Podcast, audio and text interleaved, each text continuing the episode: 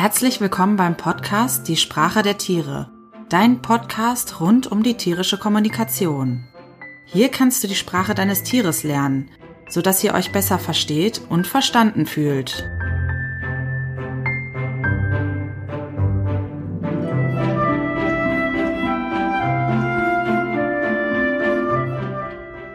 Ein warmes Hallo vom Podcast Die Sprache der Tiere. Hier spricht Judith und ich heiße dich herzlich willkommen zur 15. Folge vom Podcast. Heute gibt es wieder ein Interview und zwar mit Karin Golz. Sie lebt in Österreich und ist da als Pferdeverhaltenstherapeutin und Trainerin tätig. Bevor wir jetzt in die Podcast-Folge starten, würde ich noch gerne ein paar organisatorische Ankündigungen mit dir teilen ja, wir befinden uns ja quasi im Endspurt des ersten Jahres des Podcasts. Ich bin total happy, wie gut es läuft, mit was für tollen, spannenden Gästen ich mich unterhalten konnte, über welche Themen auch. Das war mir zu Anfang nicht so ganz klar. Und auch wie viele von euch diesen Podcast hören. Die Zahlen überraschen mich immer wieder nach den vielen spannenden Gästen, die ich schon hatte, wird es auch noch einige geben dieses Jahr. Und zwar habe ich da schon Kontakt mit einigen. Um welche Themen es da gehen wird, könnt ihr auf der Website www.diesprachedertiere.de unter der Rubrik Podcast nachlesen. Da habe ich nämlich einfach mal die Themen der nächsten Podcast-Folgen aufgelistet, damit ihr nachgucken könnt, ob da was dabei ist, was ihr spannend findet. Ebenfalls auf der Website gibt es seit neuestem eine Literaturliste und zwar habe ich da euch meine Bücher aufgeschrieben, die ich gerne gelesen habe und aus denen ich wahnsinnig viel mitgenommen habe. Im Moment ist die Literaturliste noch sehr hundelastig, wie ja auch der Podcast im Moment noch sehr hundelastig ist. Schaut doch mal rein, ob ihr da was mitnehmen könnt von meinen persönlichen Empfehlungen. Außerdem habe ich angefangen, die 14. Folge, also die letzte Folge mit Miriam, der Hundephilosophin, zu transkribieren. Das möchte ich gerne mal ausprobieren, ob euch das was bringt, wenn ihr das Interview dann auch nochmal lesen könnt. Das werde ich in den nächsten Tagen, wahrscheinlich bis zum Ende der Woche, dann vervollständigen, so dass ihr da das komplette Transkript der Interviewfolge mit Miriam nachlesen könnt. Und last but not least gibt es auf der Website jetzt einen neuen Reiter, der heißt Deine Wertschätzung.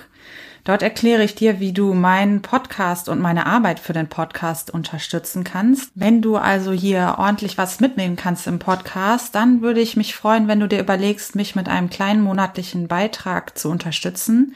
Alles weitere, wie das funktioniert, kannst du dann auf der Website nachlesen. Und jetzt noch ein kleiner Ausblick auf das nächste Jahr. Und zwar bin ich da schon dabei, die Planung zu erarbeiten. Was ich machen werde, sind vertiefende Online-Seminare zu den Themen, die es hier schon im Podcast gab und die geben wird. Und ich möchte gerne einen Online-Kongress veranstalten mit einigen der Gäste aus dem Podcast, wo ihr dann nochmal vertiefend Informationen und Wissen von diesen Gästen erhalten könnt. Und es wird wahrscheinlich auch sowas wie ein Live QA, also eine Fragestunde geben, wo ihr direkt den Gästen Fragen stellen könnt. Das war es erstmal, was die Ankündigung angeht. Und jetzt wünsche ich dir viel Spaß bei der kommenden Folge.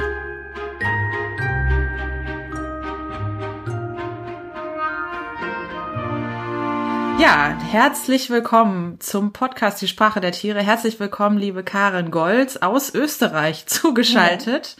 Ja. Ähm, ursprünglich Kölnerin, also irgendwie äh, ganz nah hier bei mir bei, sozusagen in Bochum. Ähm, Karin arbeitet mit Pferden. Ich sage das jetzt mal ganz grob, weil ich das immer schön finde, wenn du dich gleich selber vorstellst. Ähm, das heißt, es gibt heute ein Pferdeinterview, ganz grob gesprochen. Ähm, und meine erste Frage wäre, Karin, tatsächlich, dass du dich einfach mal vorstellst. Wer bist du? Was machst du? Ja, was bewegt dich im Leben? Ja, also ursprünglich komme ich äh, aus Schleswig-Holstein in der Nähe von Hamburg tatsächlich. Mhm. Äh, also immer weiter südlich ja, genau. quasi. Ich hatte allerdings schon mal ähm, einen Ausflug äh, nach Stuttgart, wo ich fünf Jahre gelebt habe und bin dann aber wieder mhm. zurück in die Mitte Deutschlands gekommen äh, nach Köln, wo es mir auch sehr gut gefallen hat, wo ich jetzt seit 1998 gelebt habe und seit Juli jetzt in Kärnten bin, äh, im schönen Österreich. Mhm. Ja, ich habe ähm, jahrelang, also eigentlich 30 Jahre lang, äh, einen ganz anderen Beruf äh, ausgeübt, nämlich Marketing und Werbung. Ähm, zum Schluss mit einer eigenen Agentur in Köln. 15 Jahre habe ich die geführt äh, und ja, habe dann ähm, irgendwann beschlossen, dass ich den Traum mit Pferden zu arbeiten auch äh, in die Tat umsetzen will. Das ist tatsächlich so äh, unkonkret gewesen, weil ich auch äh, lange gedacht habe, dass äh, ich auch schon zu alt bin und alle anderen machen das ja schon viel länger und äh, reiten schon seit sie vier sind, während ich erst mit 34 mhm. das erste Mal auf dem Pferd gesessen habe. Ja, und äh, dazu gehörte dann eine Portion Mut und Veränderungswille und auch äh, natürlich, also wie es so oft ist, eine Schmerzgrenze, die überschritten ist und die dann ähm, tatsächlich die Veränderung ein bisschen einfacher macht, die man sonst so immer vor sich hergeschoben hat. Ja, ähm, ich habe dann eine Ausbildung begonnen zur osteopathischen äh, Pferdefach-Therapeutin und Gesundheitstrainerin. Also habe mich erstmal sehr mit äh, dem Körper und Anatomie und Biomechanik des Pferdes auseinandergesetzt mhm. und bin dann aber ähm, über diese Arbeit zur Verhaltenstherapie gekommen und habe da mich nochmal äh, sehr umfassend mit diesem Thema beschäftigt und gemerkt, dass das das ist, was mir auch am meisten liegt. Also äh, ich habe gemerkt, wie die Pferde auf mich reagieren und ich fand das super spannend und auch ähm, ja, äh, wie soll ich sagen, also sehr verlässlich, weil äh, das Pferdeverhalten zu studieren ist ähm, ähnlich wie Vokabeln lernen. Also man kann die Körpersprache, ähm, das kann man wirklich äh, ja wie Vokabeln lernen und wenn man die dann beherrscht, mhm. die Sprache, dann kann man auch sehr fein und sehr verlässlich mit den Pferden äh, kommunizieren. Und dann ist es auch egal, ob ich mit einem Shetty, einem Norika, äh, einem Shire oder einem Vollblut spreche. Und das fand mhm. ich sehr faszinierend und habe daraus so einen Leitsatz entwickelt. Ähm, wissenschaftlich basiert denken, spielerisch leicht trainieren. So und äh, mhm. das ist so die Maxime für meine Arbeit mit den Pferden. Ja, das finde ich super spannend, weil ich ja auch quasi mit dem Podcast angetreten bin, die tierische Kommunikation ähm, den Menschen näher zu bringen und ja auch sage, ne, die Sprache der Tiere soll sowas wie so ein Fremdsprachenführer sein in, in der Sprache der Tiere und ähm, von daher passt das ja super gut mit unserem Interview und auch mit deiner Sichtweise da drauf ähm, und auch mit meinen Erfahrungen natürlich persönlich äh, zu dem Thema. Du hast äh, im Vorgespräch auch erzählt, dass du ähm, einen interessanten und extremen Schritt gegangen bist, um die Sprache der Tiere oder die Sprache der Pferde jetzt in deinem Fall äh, zu lernen. Du bist nämlich in die USA gegangen. Was hast du denn da gemacht? Ja, ich, äh, im Rahmen der Ausbildung waren wir äh, in Kalifornien auf einer Farm. Äh, also es gibt halt viele Organisationen, die sich mit der Rettung von Mustangs beschäftigen. Die mhm. sind da ja zum Abschluss freigegeben, weil sie einfach äh, so überpopuliert sind. Und mhm. ähm, diese Auffangstationen äh, sind halt große Areale, wo die Mustangs auch weiterhin frei leben, ähm, aber dann eben geschützt sind vor dem Abschuss. Ähm, in diesen Stationen wird sich gekümmert um die Tiere, also ähm, das Personal ist in erster Linie dann dafür da, äh, die Zäune instand zu halten, Futter zu besorgen. Mhm. Ähm, äh, auch natürlich zu gucken, ähm, ob es den Tieren gesundheitlich gut geht. Das Problem mhm. ist nur, dass diese äh, Tiere tatsächlich roh sind. Das heißt, die sind mhm. auch noch nicht mal bei der Geburt irgendwie mit Menschen in Kontakt gekommen, wie das bei unseren mhm. domestizierten äh, Pferden eigentlich der Fall ist. Die werden ja äh, meistens in Zuchtbetrieben äh, geboren und haben dann, wenn sie aus der Mama flutschen, eigentlich schon ersten Kontakt mit dem Menschen. Das ist da nicht so. Mhm. Und ähm, sich diesen Tieren zu nähern, ist nicht so einfach, weil man kann mhm. da nicht einfach hingehen und das Halfter drauf tun und sagen, wir haben jetzt einen Tierarzttermin oder der Schmied muss kommen, äh, komm mal mit. So. Ähm, das heißt, ähm, wenn die Tiere dort äh, versorgt werden müssen, dann werden die ähm, in einen Ferch getrieben, ähm, der sich äh, verjüngt zu einer Stelle und am Ende mhm. dieser Verjüngung ist dann sowas wie eine Box, wo das Pferd ähm, tatsächlich sehr eng fixiert wird.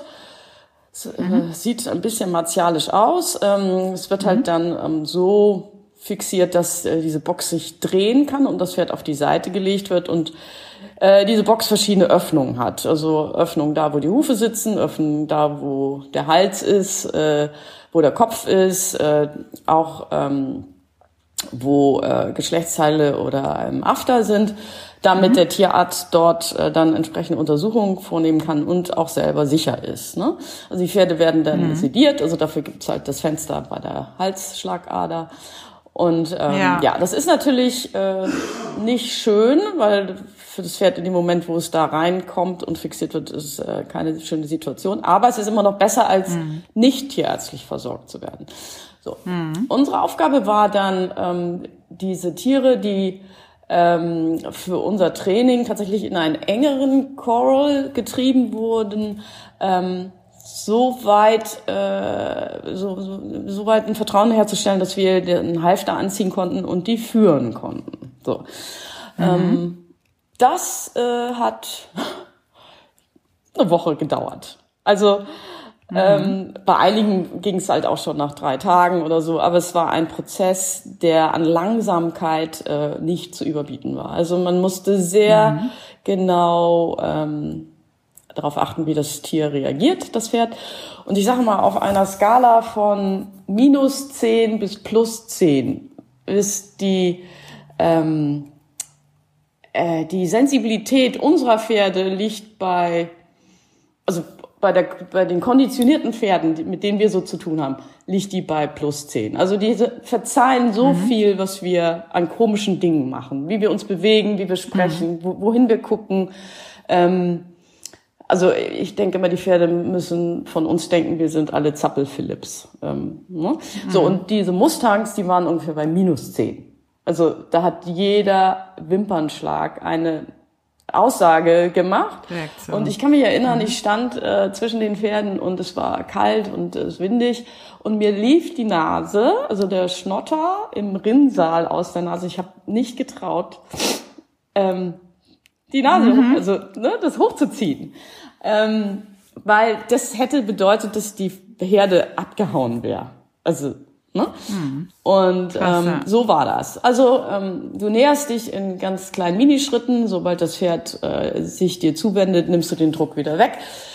Puh. Also für mich als recht agiler, ähm, spritziger, ungeduldiger Mensch war das äh, eine große Lehre in Demut und ja, Langsamkeit. Und man freut sich wie ein Schneekönig. Es ist wie Ostern, Weihnachten, Geburtstag, alles auf einmal, wenn man dann die erste Berührung hat und das Pferd das zulässt und ein eintreten lässt mhm. in, sein, in seinen Raum dann. Ne? So. Ähm, aus diesem Training habe ich sehr viel mitgenommen äh, nach Deutschland und äh, für den Umgang mit meinen eigenen Pferden und eben auch mit den Kundenpferden, die oftmals äh, tatsächlich also alle Pferde reagieren auf das, was wir tun.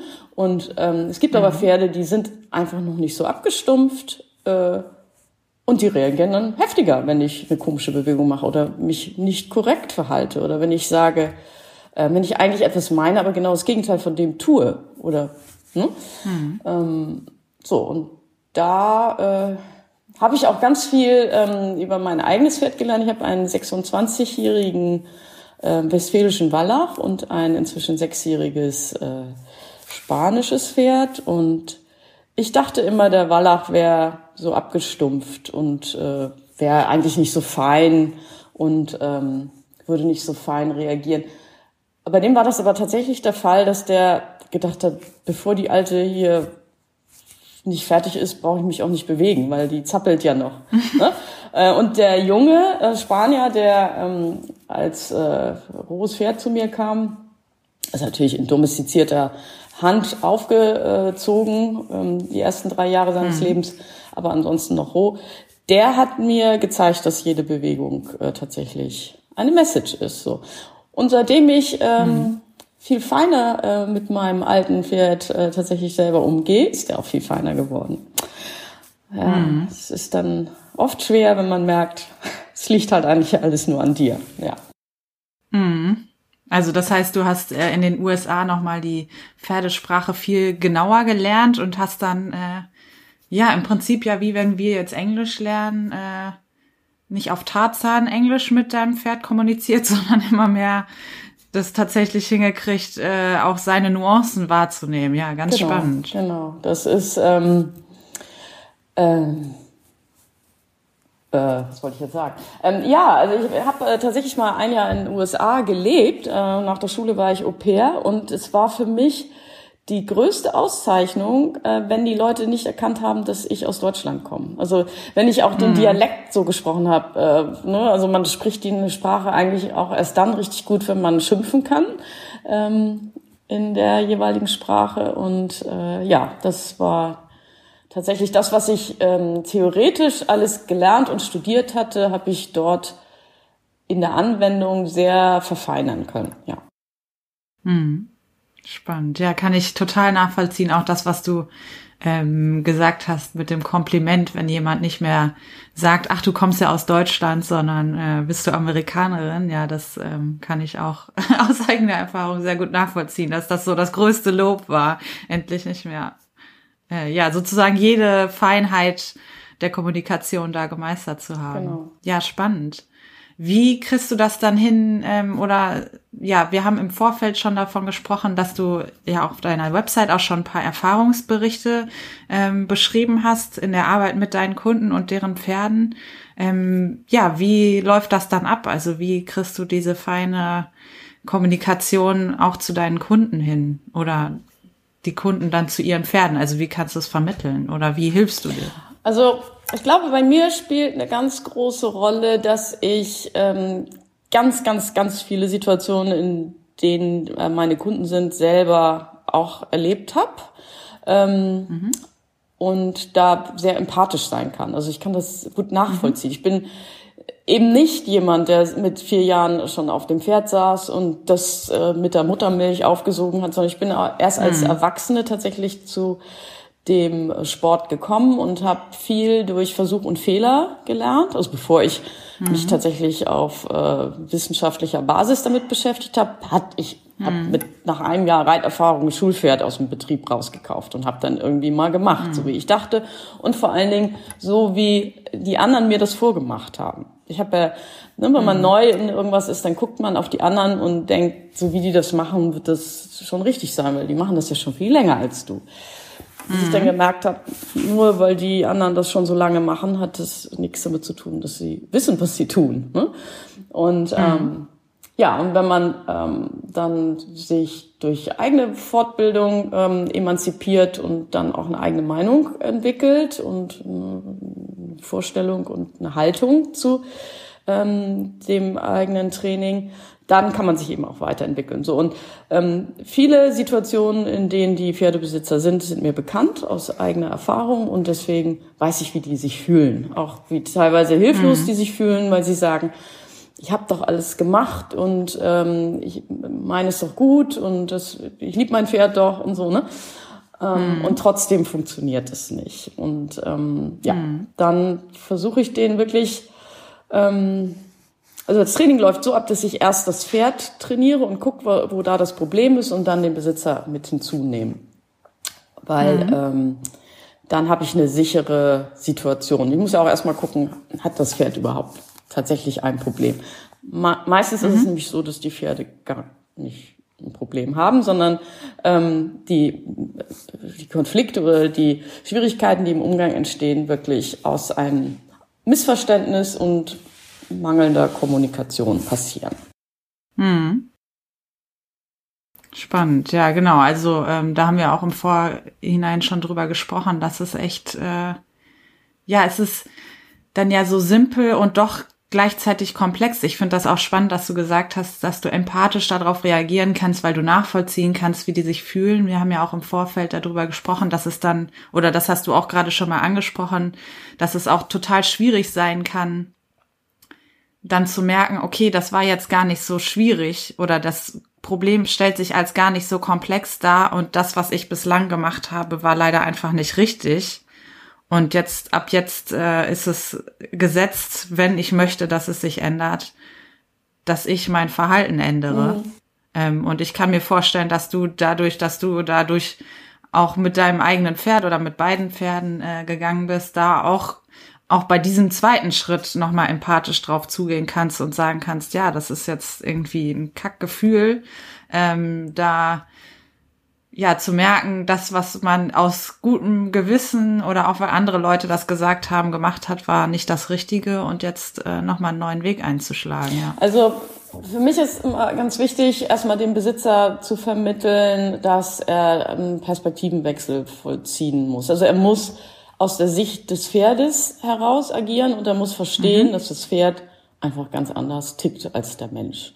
Das Pferd hat ein anderes mhm. Gehirn, das ist anders aufgebaut, ist ein Fluchttier, ähm, hat andere Grundbedürfnisse und ich kann das nicht, also ich kann das nicht vermenschlichen und das ist schon mal die erste Hürde, die viele nehmen müssen.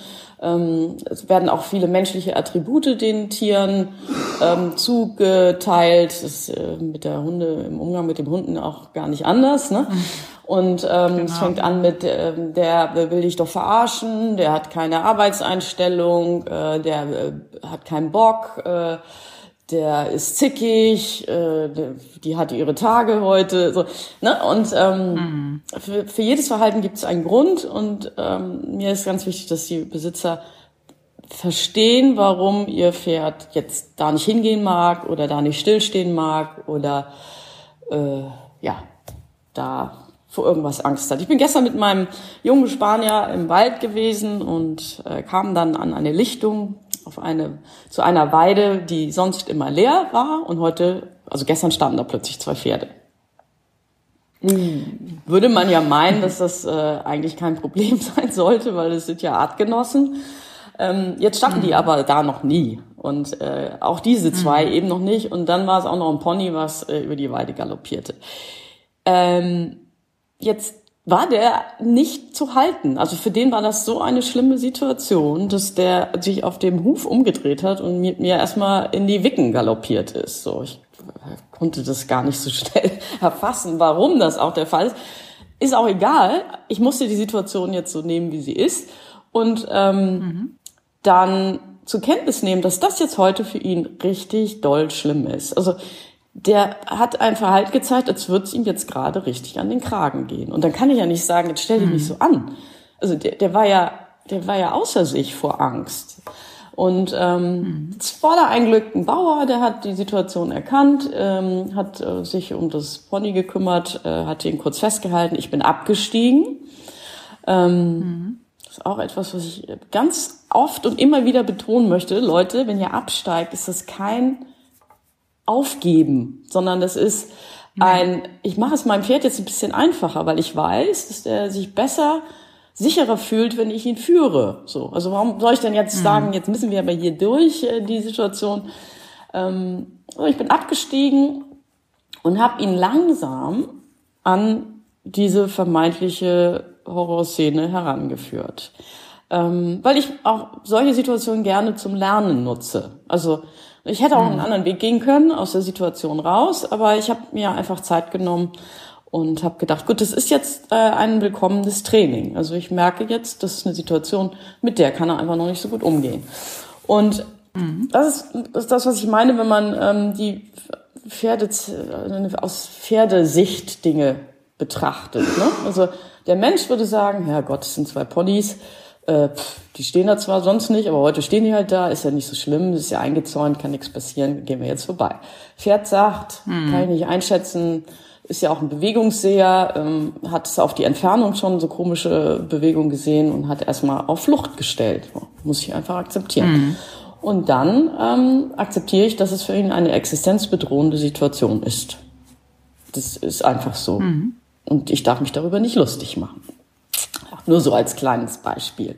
Und davon gibt's ja, und, ja, und davon gibt's eben ganz viele, die äh, wo die Besitzer einfach sagen, es gibt's ja nicht. Es steht ein Kuh, äh, stehen Kühe auf der Weide und ich komme da nicht vorbei. Ja.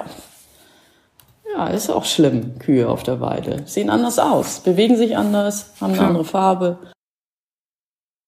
Für manche Pferde ist das sehr, sehr unheimlich. Aber man kann sie, äh, man kann sie natürlich trainieren und daran gewöhnen. Und jedes Pferd kann an einer, an einer Kuh vorbeigehen. Aber ich muss mir die Zeit dafür nehmen. Ja, du hattest auch, vielleicht äh, kann ich das jetzt mal kurz reinbringen. Du hattest äh, kurz gesagt, was so dein Oberthema dieses Interviews ist. Und ich finde, das passt jetzt gerade. Äh, vielleicht kannst du es nochmal wiederholen, sonst gebe ich es, glaube ich, ja, falsch nach. Also ähm, etwas, was äh, eine sehr wichtige Erkenntnis äh, für mich gewesen ist, äh, über all die Jahre, wo ich mich jetzt wirklich ähm, so intensiv und äh, tatsächlich eben auch auf wissenschaftlicher Basis mit dem Thema beschäftige, ist, ähm, dass man langsam schneller zum Ziel kommt. Also ähm, das beinhaltet das Prinzip der kleinen Schritte, das beinhaltet das Prinzip immer in eine Situation zu kommen, wo ich das Pferd loben kann, ähm, wo ich Ja sagen kann und nicht Nein sagen muss. Ähm, mhm. Das bedeutet, weniger ist mehr ich muss Geduld haben, ich muss mein Ego rausnehmen. Ich, äh, es ist wirklich etwas, was sich auch äh, im restlichen Leben ganz schön auch äh, anwenden lässt, aber eben mit dem äh, Fluchttierpferd ganz besonders. Mhm. Leiser und weniger laut sein. Ähm, ja, könnte man weiterspinnen ohne Ende. Also dieses Grundprinzip. Mhm. Und ähm, ich finde auch nochmal spannend, was mir gerade als Gedanke gekommen ist, das passt auch so ein bisschen zu deinen Schilderungen davor, ähm, warum wir überhaupt uns die Mühe machen sollten, die Pferdesprache zu lernen. Und du hast ja vorhin gesagt, das Pferd hat ein anderes Gehirn, dass es ein Fluchttier ist. Das Pferd kann leider unsere Sprache nicht lernen. Ne? Also ähm, wir können das vermenschlichen, das bringt uns aber nichts, weil das Pferd nicht in der Lage ist, unsere Sprache zu lernen. Das heißt im Umkehrschluss ja dann, wenn wir uns mit dem Pferd tatsächlich verständigen wollen und in so ähm, herausfordernden, herausfordernden Situationen, wie die du, die du zum Beispiel beschrieben hast jetzt gerade äh, mit deinem Wallach, ähm, da wird uns das dann nochmal bewusst, dass wir da die Sprache nochmal genauer lernen müssen, damit nicht zu dieser Schwierigkeit der Situation dann auch noch die Missverständnisse dazukommen und dann sozusagen ja der Ofen aus ist, weil dann die Kommunikation abbricht. Ne? Genau, also ähm, es bringt überhaupt nichts, auch wenn manch einer denkt, er könnte mit Kraft und Stärke ein 600 Kilo Tier dominieren ähm, äh, mit diesen Tieren auf Konfrontation zu gehen. Also ich wiege 57 Kilo, habe äh, bestimmte Kilo an Muskelmasse und habe dem Pferd im Zweifel nichts dagegen zu setzen. Ne? Ähm, ja. Auch der stärkste Mann, 150 äh, Kilo, zwei Meter groß, macht nichts. Wenn der, du links willst und das Pferd sagt rechts, so, jetzt haben wir das Glück, dass die Pferde sich ihrer Stärke ja oft nicht so bewusst sind und das nicht so einsetzen. Mhm. Da haben wir echt Glück. Ne? Gibt andere Tiere, mhm. da würde das nicht so gut funktionieren. Deswegen sind die wahrscheinlich auch nicht in äh, unsere domestizierte Umgebung gekommen. Aber die, die mhm. Pferde sind ja sehr äh, friedlich und äh, auch sehr konfront also konfliktscheu. Also die wollen nicht streiten. Ne? Mhm. Also die, die wollen halt friedlich miteinander, weil es auch äh, dann das Überleben einfach sichert. So. Und das Pferd, äh, die, die Pferde, die haben sich natürlich äh, uns auch angepasst. Ne? Also ähm, ein Stück mhm. weit lernen die auch unsere Sprache. Ähm, die haben zum Beispiel ähm, gemerkt, dass wenn wir die frontal angucken, was äh, im normalen, äh, also in der, in der Natur würde das totale Bedrohung bedeuten, also wenn ich das Pferd frontal mhm. angucke, mhm. weil das tun die Räuber, ne? also der, die fixieren mhm. die Tiere und das ist für die ähm, Gefahr. Aber die haben natürlich, weil wir unsere Pferde so gerne immer angucken und auch frontal, haben die gemerkt, okay, der Mensch äh, äh, der macht das. das. Also da geht halt keine Gefahr von aus. Während bei den Mustangs, wenn ich die frontal angeguckt habe, die waren weg. Hm? Also die, die sind noch mhm. nicht konditioniert auf unser auf unsere Art und Weise des Umgangs. Ne? Aber mhm. so, du hast das richtig gut beschrieben. Ich muss es mir ja nicht schwerer machen. Also ich kann natürlich mhm. sagen, äh, das Pferd äh, wird sich schon daran gewöhnen, aber ich kann es ja gleich richtig machen. Dann habe ich einfach komme ich viel schneller zum Ziel. So ein bisschen ähm, wie mit kleinen Kindern, ne? wenn die noch nicht ähm, so abstrakt denken können, wenn die Intelligenz noch nicht so ausgebildet ist, dann muss ich ja nicht mit denen reden wie mit einem Erwachsenen, sondern dann, dann lasse ich mich ein auf ihre Stufe und versuche die so von hinten durch die Brust zu überzeugen, irgendwas zu machen. Ne? Sonst habe ich ja hm. schreiendes Balk auf dem Boden und ähm, habe nur Konfrontation. Damit mache ich mir das Leben selber schwer. So kann man das vielleicht vergleichen. Hm. Genau, ich, ich versetze mich auch da in das Kind und äh, nutze nicht unbedingt die Kindersprache als verbale Sprache, aber ich nutze den Horizont des Verständnisses, was du gesagt hast. Was kann denn das Kind verstehen? Genau. Äh, ne? Also genau. ich nutze vielleicht keine Fremdwörter, ich äh, mache keine langen Bandwurmsätze, genau. sondern versuche das so zu erklären, dass das Kind das versteht. Und im Prinzip, ja, genau, ähm, kann man das ja ganz gut auf die Kommunikation mit Tieren übertragen. Ja, wir sind einfach die, die Spezie mit der ich will gar nicht sagen höheren Intelligenz, aber wir sind halt anders ausgestattet. Also unser Hirn schafft das ähm, und deswegen können wir ja auch verschiedene Fremdsprachen lernen und uns auf die Tiere einstellen mhm. und auch auf komische Menschen. Ne? Also wenn wir, mhm. wir sind ja äh, in der Lage zu verstehen, dass vielleicht der Gegenüber jetzt anders ist als wir oder krank ist und deswegen unser Verhalten anpassen. Ne? Und das muss ich halt mhm. im Umgang mit dem Pferd ja ähm, äh, sehr ausprägen, weil ähm, in ganz vielen Situationen geht es ja auch einfach um die Sicherheit. Ne? Ähm, also mhm. wenn ich äh, bestimmte Dinge nicht respektiere, dann bin ich auch ganz schnell in Gefahr, weil 600 Kilo, die sich mhm. verselbstständigen, oder 500 Kilo, was auch immer, selbst ein Chatty kann schon. ähm, wenn das einen genau. umrennt oder eine Kutsche genau, wegzieht durch, genau, ja. So. Mhm. Also ja, Sicherheit ist ein ganz wichtiger Aspekt, Motivator in meinem Training, ja. Hm. Ja, spannend. Ja, wir reden schon wieder, äh, ich muss mal gucken, ich glaube fast eine halbe Stunde, äh, wie die Zeit vergeht. Von daher würde ich, um das nicht ausufern zu lassen, äh, gerne jetzt hier den Schluss ein bisschen finden ähm, und nochmal dich fragen, ob es noch was gibt, was du den Hörern vielleicht mitgeben möchtest. Ähm, wir haben gerade schon deine Maxime gehört, die ich super finde. Ähm, wir haben auch im Vorgespräch schon gespro darüber gesprochen, dass genau das für mich heute auch gerade äh, hochkam in der Erfahrung, die ich mit meinem Hund in der letzten Zeit gesammelt habe oder in den, in den, letzten zwei Jahren, die wir äh, miteinander leben, zu sagen, äh, die kleinen Schritte ja, machen das Tempo höher.